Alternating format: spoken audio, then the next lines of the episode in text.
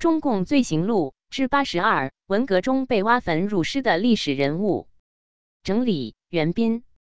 大纪元二零二二年七月二十日讯，据专家们的保守估计，文化大革命中非正常死亡者达七百七十三万人。在这场浩劫中，许多中华历史上的先贤与优秀儿女的坟墓被挖，尸骨被毁被辱。以下只是他们当中的一小部分。一炎帝陵主殿被焚，陵墓被挖，造字者仓颉的墓园被毁，改造成了烈士陵园。二文革中，孔子的坟墓被铲平、挖掘，大成至圣先师文宣王的大碑被砸得粉碎，庙碑被砸碎，孔庙中的泥胎塑像被捣毁。三在岳飞的故乡河南汤阴县，革命小将把岳飞等人的塑像。铜像以及秦桧等奸党的铁跪像，连同历代传下的碑刻横扫殆尽。而在杭州，红卫兵们砸了岳庙，连岳飞的坟也挖了，岳武墓被挫骨扬灰。民国时期，岳飞的墓园。四海瑞去世后，万历皇帝赐御葬，选址海口滨崖村。清代和民国均有维护续建工程。一九四九年后，曾作部队驻地，牌坊祭碑遭损坏。一九六六年，红卫兵破四旧，将墓碑和其他碑石搬倒，坟墓挖开，抬走海瑞遗骸。几日后，给遗骨戴上高帽子，在海口市游街示众后焚毁。一九六九年，公社砸石头支援建设，石桌烛台等全被砸毁，墓园成养猪场。五一九六六年，明十三陵中的定陵被红卫兵洗劫，他们要砸烂这封建王朝的老窝。万历皇帝和两位皇后的尸骨被抬到广场上，周围堆着画像和照片等实物罪证。组织人员批斗，大家高呼“打倒保皇派”，然后用石块投掷尸骨，砸到七零八落。随后一把火将三具尸骨烧掉。六五训，千古一改，享誉中外的清代教育家，一生不娶妻，不治家，用当年乞讨的积蓄兴办义学。他被收入世界教育词典，称为无声教育家、平民教育家。一个乞丐经过三十多年的努力，修建起三处义学，购置学田三百余亩，积累办学资金达万贯之多，这是世界教育史上绝无仅有的事情。结果后来他成了为整个地主阶级和反动政府服务的大流氓、大债主和大地主。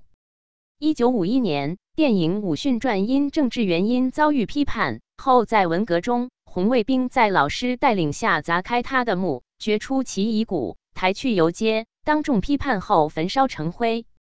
七李鸿章，晚清名臣，他主持的洋务派创办了中国第一条铁路、第一座钢铁厂、第一所近代化军校、第一支近代化海军舰队等。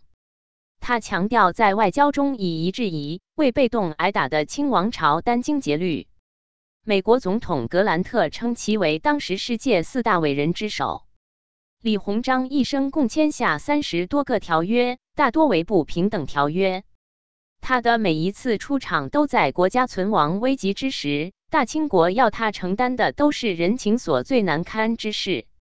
日本首相伊藤博文视其为大清中唯一可和世界列强一争长短之人。梁启超则说：“无敬李鸿章之才，无惜李鸿章之实，无悲李鸿章之誉。”唐德刚认为其内越昏君，外遇列强，是自有近代外交以来，中国出了两个半外交家的其中一个。大跃进时期，他的坟被刨，尸体被挂在拖拉机后游街，直至尸骨无存。八座宗堂，晚清四大名臣之一，时人称天下不可一日无湖南，湖南不可一日无左宗堂。后沙俄侵占伊犁，以六十三岁的他主动请缨出战，携棺材西征，击退侵略者。其墓十分偏僻，破四旧时逃过一劫，但七十年代初维修一条带过西涵洞小路，当地公社干部将牌坊墓碑炸掉取石修洞。并掘坟，左公暴尸荒野，幸得一村民偷偷收敛。九章之洞，中国重工业奠基人，他创办了中国第一个高等师范学堂和中国第一个幼儿园。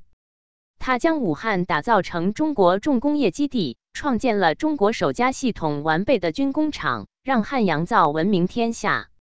他位列晚清四大名臣，一生清廉，丧葬费由亲朋和门生筹措。一九六六年，红卫兵掘了他的墓，让他暴尸荒野，被孩子们踢着玩。关于张之洞被掘墓，还另有一说：红卫兵将张氏夫妇的尸体吊在树上，后人不敢收尸，任尸体吊在树上月余，结果被狗吃掉。但主流说法还是暴尸荒野多日，被好心人草草掩埋，然后于二零零七年被发现，重新安葬。石康有为。晚年迷恋青岛，不但于此定居，死后也葬于青岛。一九六六年，举国破四旧，康有为墓惨遭破坏，被某校红卫兵挖开，其头骨被红卫兵绑在棍子上，抬着游街示众，其骨头则被当场扬了一地，再难找回。保住康有为头颅的人名叫王吉钦，当时他冒着被打成保皇派孝子贤孙的危险。他提出将头骨收到博物馆内，作为造反有理的实物进行展览，得到红卫兵的许可。展览结束后，他趁乱将康有为的颅骨及遗物收到一个木箱中，并于文革后上缴给文物管理委员会。十一黎元洪，民国初期两次出任大总统，三次出任副总统。他首倡军民分治，开创党政分开、军政分开的先河。他率先实行省长制，并提出废都裁兵等依法治国主张。他反对袁世凯称帝，大度启用政敌段祺瑞镇压张勋复辟。他还是近代工业与对外开放的实践者。文革中，红卫兵用炸药爆开黎元洪墓，黎元洪尸骨无存。十二南京航空烈士公墓安葬百余名航空烈士。并有英烈碑镌刻抗战时牺牲的航空烈士英名及生平，包括中国八百七十人，苏联二百三十六人，美国两千一百九十七人。该公墓由国民政府建立，曾遭日军破坏，抗战后整修。文革时遭毁灭打击，红卫兵屡次打砸烧、挖坟掘墓、挫骨扬灰，最后止于被铲掉题字的石牌坊。文革后重建。